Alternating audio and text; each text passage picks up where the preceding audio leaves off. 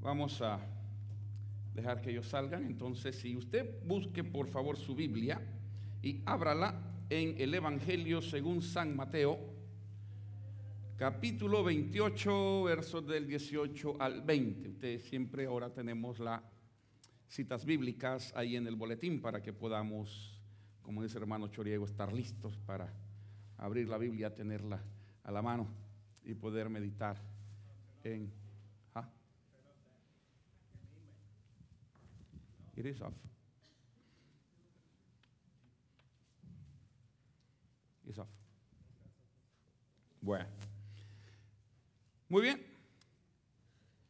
Siento como que no tomamos café ahora usted. ¿Qué pasó? Y se acabó el café, que es lo peor. Póngase de pie y leemos la palabra, por favor. Mateo, San Mateo 28, del verso 18 al 20. El divino acompañante. Hemos querido intitular al mensaje de esta mañana, El divino acompañante. No, me, encanta el título, ¿sabe? Me, ha encantado el título. El título, pero lo demás no sé, pero el título me ha encantado. Por lo pronto con el título me conformo. El divino acompañante.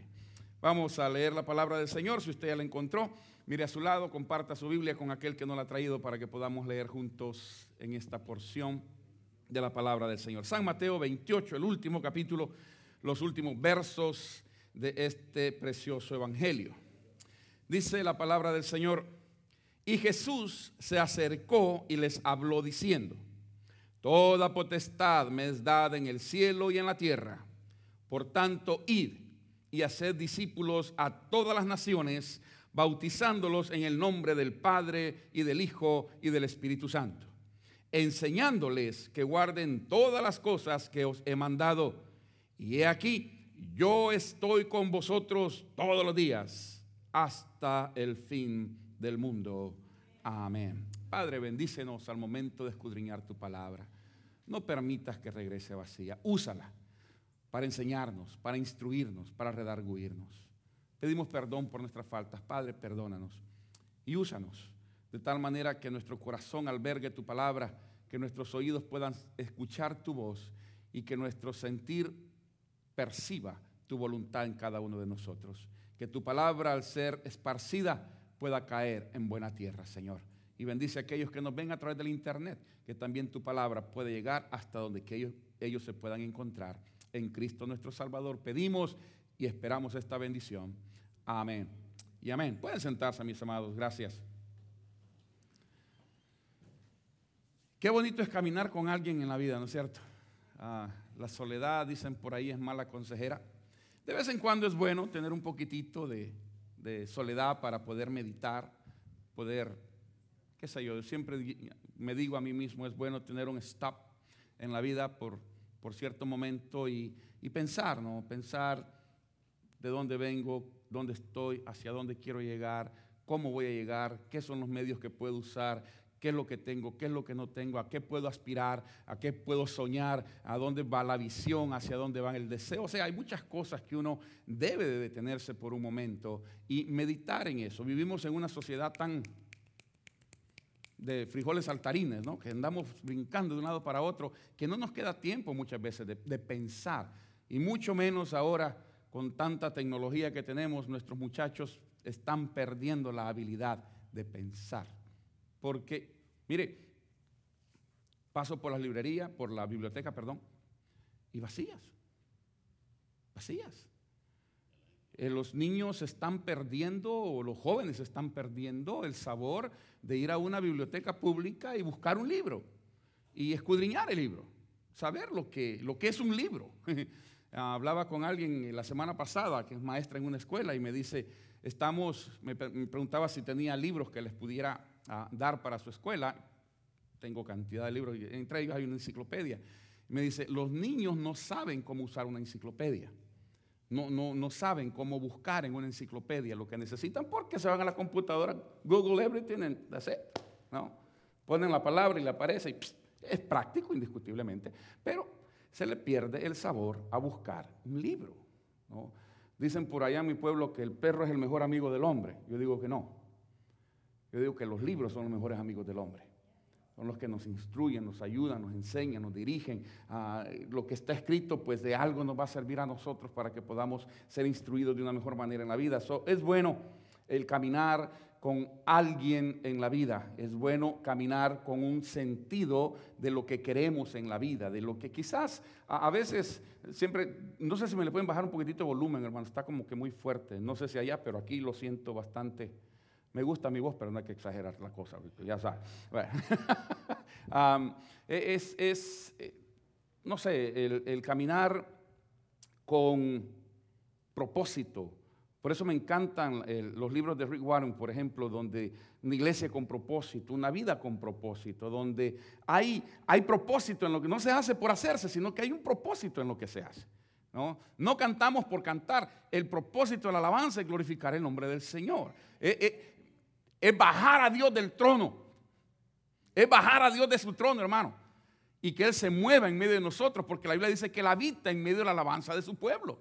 Es bajar a Dios mismo. O sea, si no hay ese propósito, estamos cantando como cualquier otro, ¿no? Que, cantó que salió el caballo blanco con el hocico sangrando y hasta no sé dónde y, toda la cuestión. No, tiene chiste. Pero si cantamos con el propósito de darle gloria a Dios, pues es otra historia. Esa es otra historia. Si vengo a la iglesia a ver qué pasa. No, no. Cuando uno viene a la iglesia porque quiero recibir bendición de Dios, entonces las cosas cambian. Por muy aguitado que esté el servicio, por muy flojo que haya sido el sermón, por muy mal que haya salido la alabanza, por muchas malas caras que vio usted en la iglesia, usted va a salir bendecido.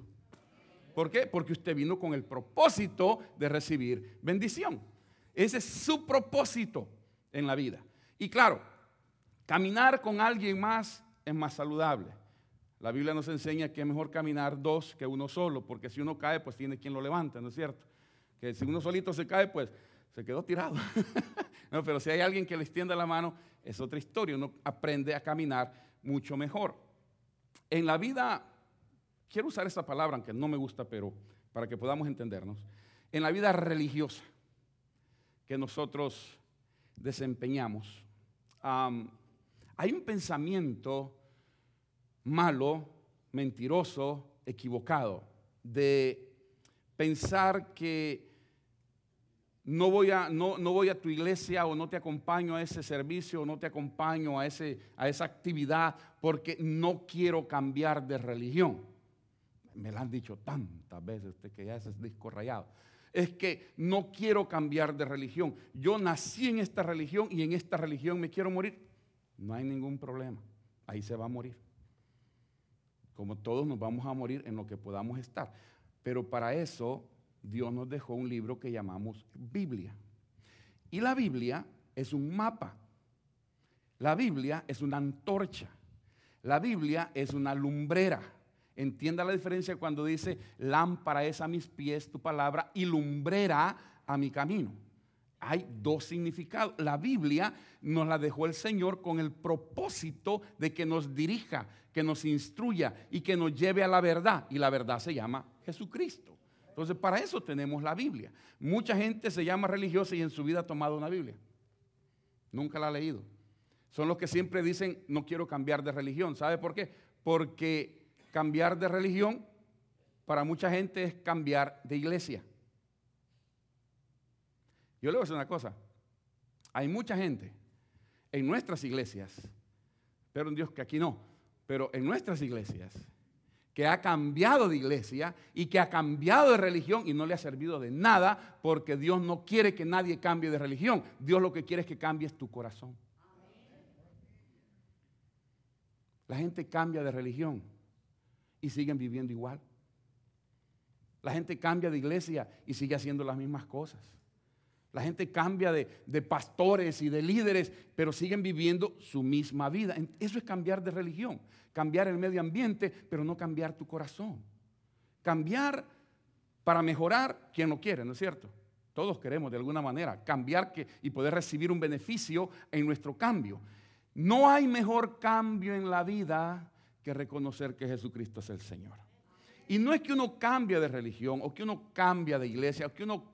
No, no es que comienza un cambio en tu interior.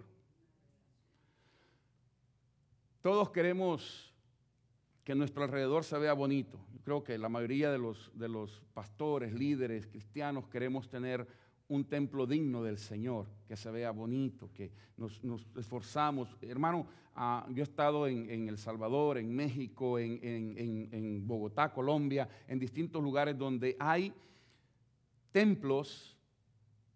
¿Para qué me voy tan lejos? Aquí mismito en Mexicali con el hermano Esparza, el hermano Choriego y la familia estuvieron de él en el templo que él tenía en aquel entonces, que era abajo de un árbol. A 115 de temperatura y ahí estaban abajo de un árbol, adorando al Señor. O a 45 en la tarde, ¿verdad, hermano? Que los niños titiriteando con una colchita encima. Pero ahí estaba. Ese es su templo. Ahora, bendito el Señor, Dios le ha progresado, Dios le ha bendecido y tienen un templo bonito. Pero, ¿dónde comenzó? Allá. ¿Quién lo comenzó? El hermano. No, Dios en el hermano. Dios con el hermano. A veces siempre hablamos de darle honor a quien honor merece, pero siempre debemos de recordar que nosotros hacemos todas las cosas con Dios en nuestro corazón, con Jesucristo a nuestro lado. De otra manera lo que hacemos no vale. La Biblia dice que si Jehová no edificara la casa, en vano trabajan los que la edifican, porque de nada va a servir. Lo que Dios edifica permanece.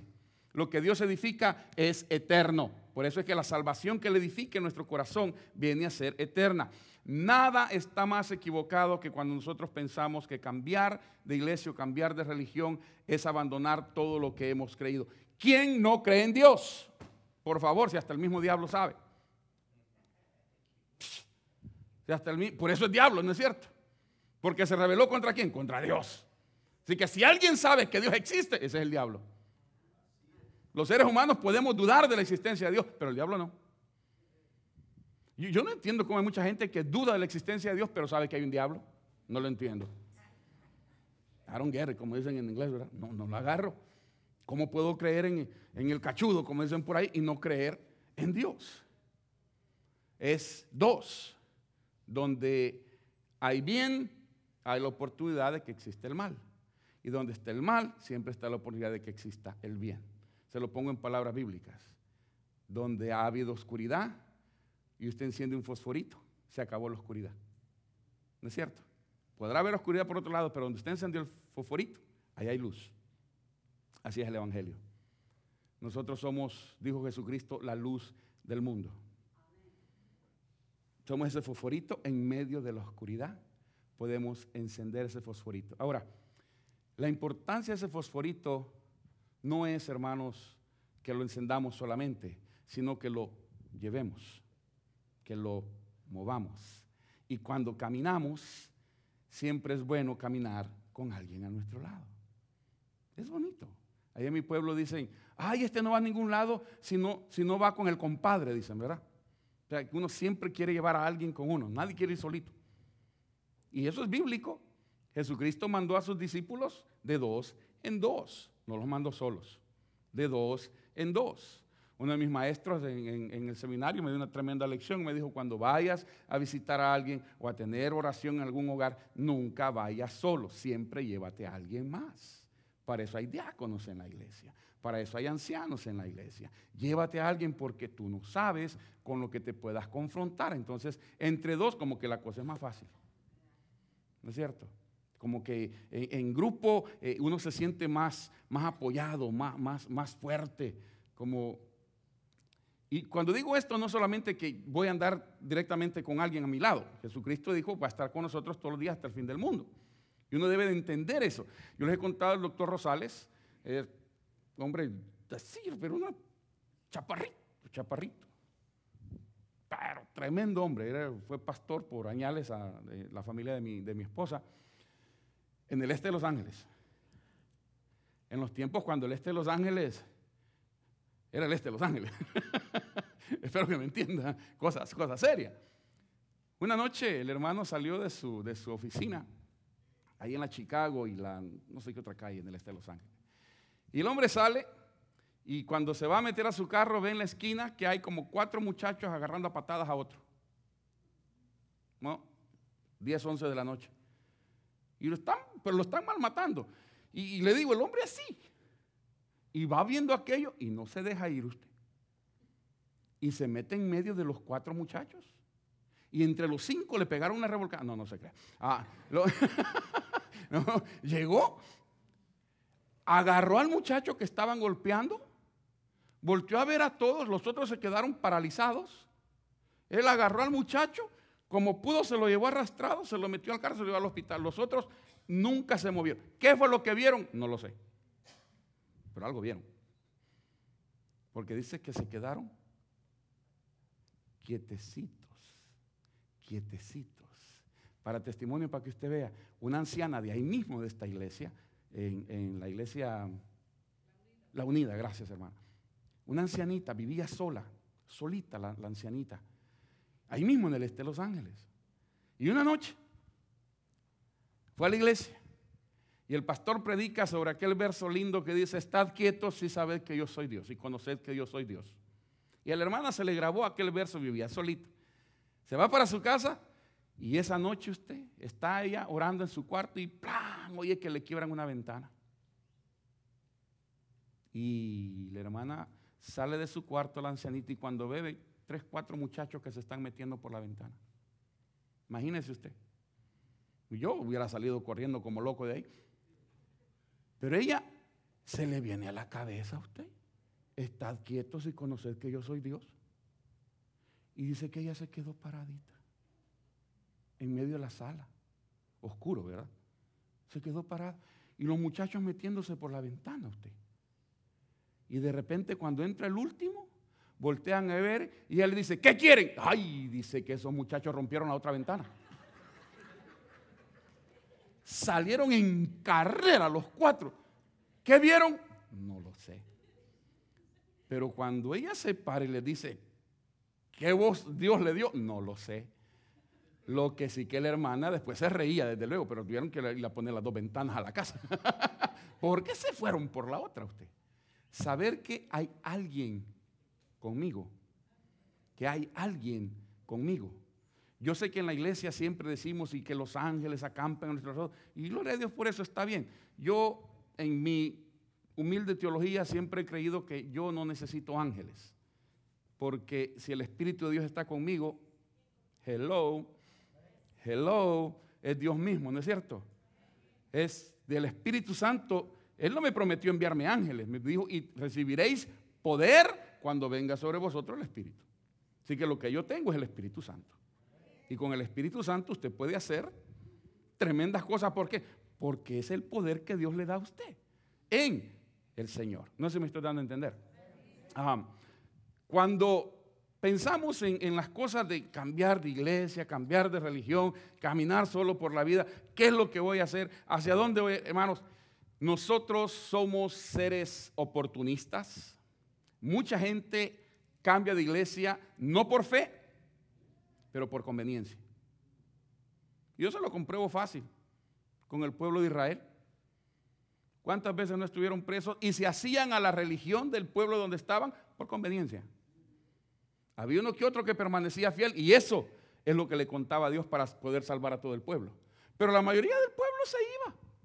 Se adoraban a Starok, se iban a adorar a Starok. Se adoraban a, a Baal, se iban y adoraban a Baal. Se adoraban a quien quiera. Ellos se hacían por conveniencia porque si no los acababan.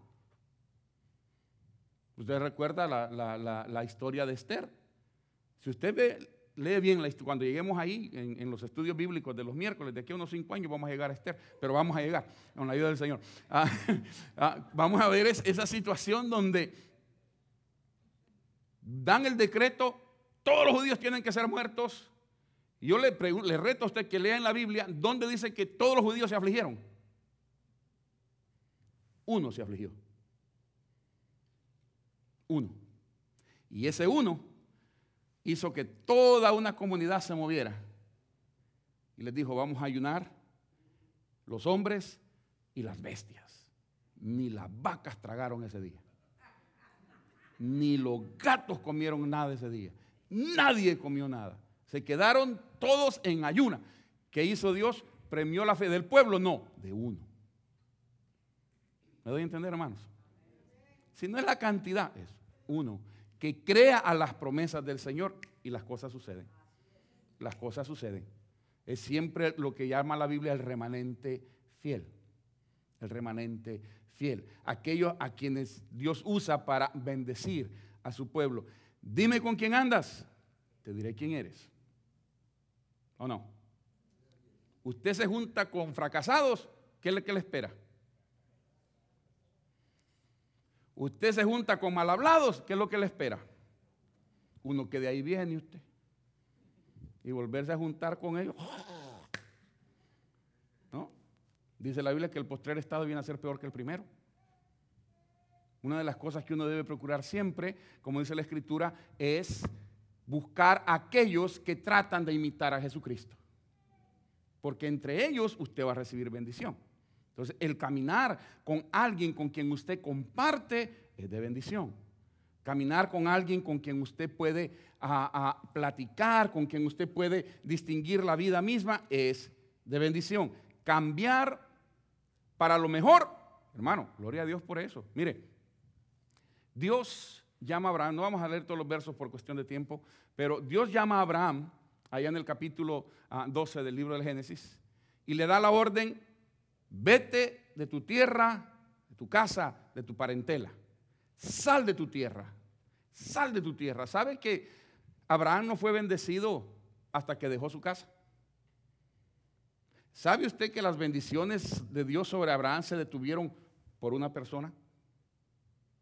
su papá. Porque su papá salió con ellos. ¿Cuál fue la orden de Dios? Vete de tu tierra y de tu parentela. ¿Y qué hizo Abraham? Se llevó a la mujer, se llevó al sobrino, se llevó al papá, se llevó el ganado, se llevó el chucho, el gato, el perito, todo se llevó. Agarró su yujo y lo metió a todo y fuímonos. Salió con todo usted. La orden no fue esa. La orden es deja y vete tú. Personal. Y cuando salieron al desierto, dice la escritura que anduvo perdido por muchos años en el desierto hasta que su papá se murió. ¿Por qué? Porque su papá llevaba los ídolos escondidos con él. Y se ponía a adorar sus ídolos y entonces Dios detenía la bendición. Dios detenía la bendición. El tema que traía el hermano esta mañana es exactamente la misma situación usted quiere que las ventanas de los cielos se abran, comencemos a ver y a pensar y a saborear y a hacer lo que la Biblia nos enseña que debemos de hacer para adorar a Dios. Más para adelantito se lo voy a comprobar. Cuando sale, ¿usted sabe que cambió de religión? ¿Sabe usted eso? Mucha gente dice, ay, es que Abraham era un hombre justo, era un hombre bueno. Yo le pregunto a usted que piensa así, ¿dónde dice eso la Biblia? Aquí está la Biblia, alguien demuéstremelo. Demuéstremelo. Antes de Génesis 12, 1, 2 y 3, dígame, hermano, ¿dónde dice la Biblia? ¿Alguien? ¿Algún teólogo aquí con nosotros? Que me indique dónde la Biblia dice que Abraham era bueno. Hermanos, ¿Dónde vivía Abraham? Abraham, Abraham, en de los caldeos. ¿Qué era ahí? Una caldera del diablo. Exactamente. ¿Dónde estaba él? Metido ahí. ¿Qué es lo que hacía? Lo que hacía el pueblo. No me diga que no. No me diga que no. ¿Por qué lo tiene que sacar Dios? Porque ahí no lo podía usar. Tenía que sacarlo. Tenía que llevárselo de ahí. Por eso la importancia de vete, salte, quítate. Y cuando sale, dejó de ser un idólatra y comenzó a creerle a Dios. Y mire lo que Dios hace, cómo le da vuelta. Después de ser un idólatra, luego la Biblia lo llama, ahí en Romanos, el Padre de la fe. Esos son los cambios que Dios puede hacer. Hay mucha gente, hay cantidad de testimonios, pero hay uno en especial de una, de una, señora que estaba escuchando que era este, gay, ¿cómo se dice? Lesbiana, gracias. De una señora y se paraba en las iglesias, afuera de las iglesias, a maldecir a los cristianos. Y les buscaba pleito. Grandota. No, dije yo, esta vieja la veo afuera y salgo corriendo. Está grandota. Oiga. Y se les paraba afuera insultaba a la gente que venía saliendo de las iglesias y nadie, nadie le decía nada. Ay, por respeto, no le tenía miedo y le digo que está grandota. No, no, no ¿cuál, ¿cuál respeto? Le tenía miedo. Dios la toca a usted y la cambia. Imagínese. Y ahora la mujer, la mujer, da su testimonio. Y a veces dice que se tiene que ir a parar hasta enfrente de las mismas iglesias evangélicas para recordarles que Dios sí puede, que Dios todavía tiene poder de transformar a las personas. Para que no se nos olvide eso, que bien fácil se nos va la chaveta a nosotros. De que Dios puede. Nosotros no, pero Él sí. Nosotros sabemos criticar a la gente. Dios transforma a las personas. Nosotros hablamos de que cambiamos de, religión o cambiamos de iglesia. No, mire, si usted sigue viviendo lo mismo que vivía antes, usted cambió de religión, pero no de corazón. La Biblia no dice que Dios quiere que cambiemos de religión. La Biblia dice que Dios, ahí en el capítulo 4 de Juan, dice que Dios anda buscando adoradores que le adoren en espíritu y en verdad. Dios no quiere que andemos nosotros cambiando de religión, que cambiemos de corazón. Por eso es que no bendice a Abraham hasta que Abraham no sale. Y el tiempo se me va. Ah, rapidito. Cuando Dios llama a Moisés, Dios acompaña a su pueblo. Yo pensaba en eso y, le voy a deber la mitad del sermón, pero pensaba en esto en esta semana. Qué lindo es que Dios no nos abandona cuando estamos en su voluntad, en la casa o en el camino, o cuando llegamos a nuestra meta. Dios llama a Moisés sale con Moisés, sale con su pueblo, camina con su pueblo, anda con su pueblo, bendice a su pueblo en medio del desierto.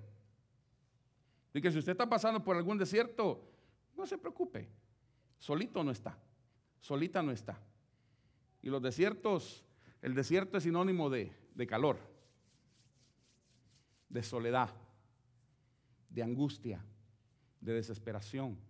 El desierto es sinónimo de pobreza. ¿Qué hay en el desierto usted? Dígame, ¿cuánto puede usted llevar en la bolsa y de qué le va a servir en el desierto? Yo le contaba de este multimillonario que, el, sirviente dio el testimonio. Se fueron a andar en los go-karts esos al no sé qué desierto y por andar metidos por allá, se fueron más allá de donde tenían que ir y se perdieron. Millonario con su acompañante, su sirviente. Imagínense. Y cuando andaban por allá, perdidos, se quedaron sin agua, se quedaron sin nada, sin gasolina, tirados en medio del desierto. Y el hombre le dice, mira, si tú me cargas para yo ahorrar fuerzas, ¿verdad? Y me ayudas a salir de esto, te voy a dar la mitad de mí, de mis posesiones. Y el otro le dijo, ah, ah, me voy solito. ¿De qué le sirvió todo su dinero ahí? ¿Qué pudo comprar? ¿Qué pudo comprar? El descuido que muchas veces tenemos, como le pasó a este hombre de la APO, ¿cómo se llamaba? Este, help Steve Jobs. Señor, usted tiene un cáncer. Ah, está bueno. Ahí está en su biografía. Tiene un cáncer, tiene que tratar. Eso puede esperar. No, no lo esperó se lo llevó. ¿Y de qué le sirvieron todos sus bienes a usted? Un hombre con tanta inteligencia, tan sabio, con, mía, oiga, todas muchas de las cosas tecnológicas que tenemos en día es gracias a él, pero se fue. ¿Cuánto se llevó? Nada. Mi esposa me estaba dando el testimonio ayer que cuando fue para México, ah, no, desenterraron, se dice, ¿no? A, su abuelita y, y de viaje había otra tumba que era la de un tío que ella no conoció. Y dice, ¿cómo me acordaba de tu sermón? Dice, porque cuando abrieron, todo lo que encontraron, dice, fue un diente de oro. Imagínense, un diente de oro y una bala, que fue la que lo mató. Ahí está, las dos cositas. Ni el diente de oro se pudo saborear. Nada, nada. Por eso nosotros nos reímos, pero yo le digo, e, e, es que esa es la verdad. Esa es la verdad. Sin nada venimos, sin nada nos vamos. Cómo pasamos en la vida es lo que determina cómo seremos recordados. Yo quisiera ser recordado bien. Yo quisiera que el día de mañana, cuando, ay, ¿se acuerdan cuando estaba el pastor Esquetín? Tan guapo que era el hermano, tan buena gente. Pues, todos mienten a la hora de, todos mienten, ay, tan buena gente que era y por dentro viejo feo, que toda la cuestión. Pero bueno, pues, usted se da cuenta que todos somos buena gente cuando nos morimos. Todos, sin excepción. Todos. Yo quisiera que el día de mañana, cuando se acuerden, que los niños que vengan, yo me acuerdo cuando estaba aquí el pastor Esquetín, cómo era aquello, y que, me recuerden favorablemente. Habrá algunos que dirán, gracias a Dios que se fue Maito. Está bueno, de todo en la viña del Señor. De todo en la viña del Señor, no hay ningún problema. Pero que mi recuerdo acompañe a alguien es bueno. Quiere decir que a alguien pudimos impactar en la vida. Yo quisiera dejar un impacto saludable en mis hijos, en mis nietos, de aquí a unos 20 años. Este, así, es eh, el poder saborear esas cosas, ¿no? Para, para que el día de mañana alguien nos recuerde, repito, favorablemente.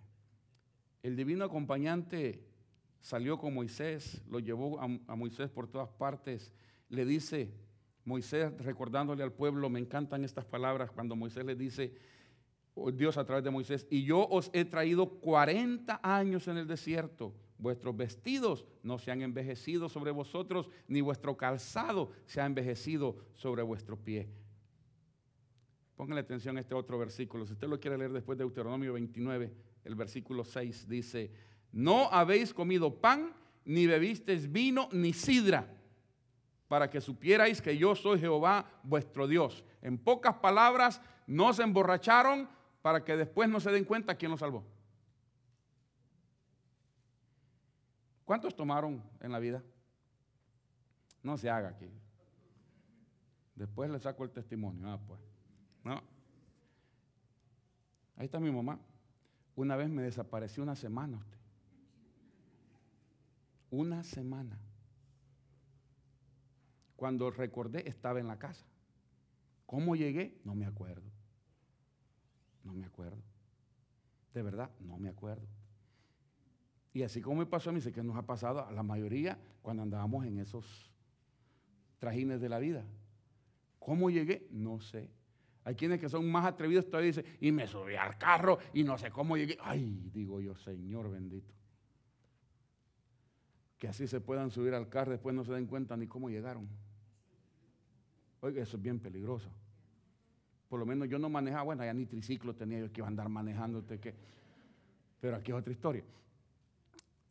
Cuando Dios le dice al pueblo es para que se den cuenta y estén conscientes de que quien los salvó fui yo. Quien los guió fui yo. Quien los llevó de A a B fui yo. Quien los cuidó en el trayecto fui yo. Quien les dio agua fui yo. Quien cuidó su calzado fui yo. Quien les dio su vestimenta fui yo. Quien les dio el aire fui yo. Quien los refrescó fui yo. Quien les dio calor fui yo. Todo fue Dios. Y por último, quiero que busque este verso. Salmos 48. Quiero que se lo lleve por cuestión de tiempo, quiero que se lo lleve, que lo marque. Salmos 48, 14. Una promesa, señores, inigualable. Inigualable. De verdad que sí. Salmos 48, 14. Porque este Dios es Dios nuestro, eternamente y para siempre. Y póngale atención. Él nos guiará aún más allá de la muerte. ¡Wow! Yo estoy con vosotros todos los días hasta el fin del mundo. Y luego nos dice, y cuando el mundo se acabe, aún después de eso, yo los voy a guiar más allá todavía de la muerte. En pocas palabras, yo voy a estar con ustedes aún en el camino más allá de la muerte. Pero póngale atención a lo que dice el salmista, porque este Dios es Dios nuestro. Perdone lo que le digo si usted nos visita, pero hay, personas que dicen, Dios mío, yo le digo, ¿y desde cuándo es suyo? Ay, perdón, me dice, soy un poco arrogante yo en ese sentido, petulante muchas veces, cuando dice, Dios mío, no, no, no. Si Cristo no está en tu corazón, no es tu Dios. I'm sorry. Es lo que dice la Biblia. Si Cristo está en tu corazón, usted lo puede decir con toda seguridad, Dios mío, porque es suyo. Porque usted es de Dios y Dios es suyo. Pero cuando no tenemos a Cristo en nuestro corazón, no agarre lo que no es de usted porque eso se llama robo. Eso se llama robo. Pero cuando nosotros le damos el corazón a Jesucristo, ese Dios, Dios nuestro, nos da la promesa que estará con nosotros aquí y aún después de aquí. Nos llevará hasta las mansiones celestiales, siempre y cuando nuestra fe haya sido puesta en Cristo Jesús. Cierra sus ojos por un momentito, por favor. El tiempo se nos fue. El tiempo vuela. Y es por eso que la Biblia nos urge a que prediquemos a tiempo y fuera de tiempo, a que podamos siempre mantener este mensaje vivo de decirle a aquellos que aún no han conocido a Jesús como su Señor, como su Salvador, que el tiempo es corto. ¿Cuántos años, cuántos días, cuántas horas vamos a estar sobre la faz de la tierra? Nadie lo sabe. Lo que Cristo nos promete es una eternidad junto con Él, siempre y cuando permitamos que Él camine con nosotros sobre la faz de la tierra. Y es tan sencillo. La Biblia dice que si confesares con tu boca que Jesús es el Señor y creyeres en tu corazón que Dios le levantó de los muertos, serás salvo. Ser salvo significa estar apartado para la gloria de Dios. No es otra cosa más que depositar nuestra fe en Jesucristo y Él deposita de su Espíritu Santo en nuestro corazón.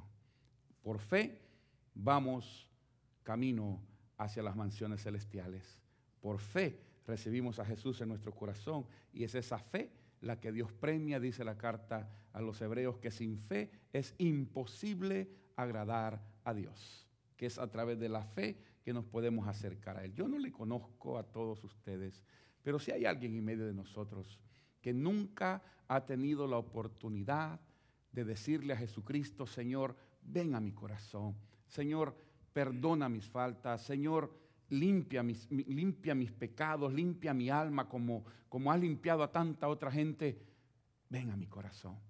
Si usted nunca ha tenido esa oportunidad, quisiéramos invitarle en esta hora para que pueda abrir su corazón y decirle a Jesús, ven a ser mi Dios, mi Salvador, mi Redentor, mi Señor. Si nunca lo ha hecho, quisiera hacerlo en esta hora. Permítanos orar con usted, por usted. No es que va a cambiar de religión, Ah, ah, es que va a recibir a Cristo en su corazón. Que Dios le bendiga. Gracias a Dios, porque aún antes de hacer la invitación, Dios está actuando. Así que si hay alguien más en medio de nosotros que nunca lo ha hecho, quisiera hacerlo en este día, de abrir su corazón, invitar a Jesús, levante su mano, solamente. Levante su mano. No es que hay un acto de magia, es que Dios viene en su Espíritu Santo, es su promesa. Dios la bendiga, hermana, allá atrás. Gracias al Señor. Y eso es lo que Dios nos promete enviar su Espíritu Santo y donde llega su Espíritu Santo, la sangre de Cristo nos limpia de todo pecado. ¿Habrá alguien más con nosotros? Usted que quizás ha caminado ya solo por mucho rato, ¿por qué no acepta la compañía de Jesucristo? ¿Por qué no te tomas de la mano del Señor y permites que Él vaya contigo desde hoy y aún más allá de la muerte? Cristo te seguirá guiando. ¿Habrá alguien más con nosotros? ¿Por qué no levantas tu mano? Si veniste sin Jesús a esta iglesia, no te vayas sin Jesús de esta iglesia. Abre tu corazón, invítale a Él, porque Él está más que deseoso de tocar tu vida, de transformar tu vida, de convertirse en tu Salvador. Habrá alguien más con nosotros, habrá una persona más. Señor, queremos agradecerte, porque podemos confesar con nuestras bocas que tú has sido bueno con nosotros. Gracias por acompañarnos. Perdona, Señor, por la falta de tiempo. A veces no podemos expresar todo lo que en nuestro corazón hay. Pero lo que tú usas, úsalo para la gloria de tu nombre. Que puedas seguir tocando corazones. Que puedas seguir transformando vidas, como estas dos tus hijas que están levantando su mano en señal de que en esta hora te reciben en su corazón como su Salvador, como su Señor. Permite, Padre, que esa fe que en este momento están depositando en tu Hijo Jesucristo se convierta en su victoria todos los días que tú les permitas caminar sobre la faz de la tierra. Y permítenos mostrarles a través de tu palabra el amor que tú les tienes, las cosas lindas que tú has preparado para ellas, siempre y cuando en su corazón te permitan cohabitar con ellas. Las dejamos en tus manos, a ellas y al resto de tu pueblo, por Cristo nuestro Salvador. Amén. Amén. Hermanos diáconos, si nos ayudan ahí, a usted que levantó su mano, regálame un momentito ahí con nuestros hermanos, ellos tienen algo que le quieren dar antes de que nos vayamos para nuestros hogares. Allá está también la otra hermanita, hermanos, que uh, nomás no se vayan a caer, ¿ok? para que podamos uh, um, darles una palabra de consuelo, de consejo acá al frente con la hermana. Y el resto, pues, nos ponemos de pie para que podamos despedirnos con una buena alabanza.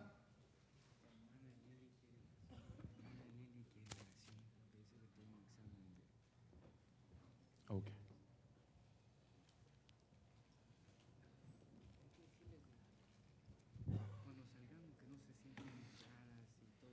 That's right.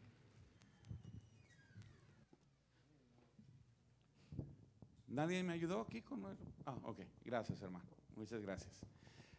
Antes de cantar paz, hermanas, antes de que tengamos la, uh, el último cántico, uh, una, recordarle a las damas que a las 4 de la tarde tienen su reunión.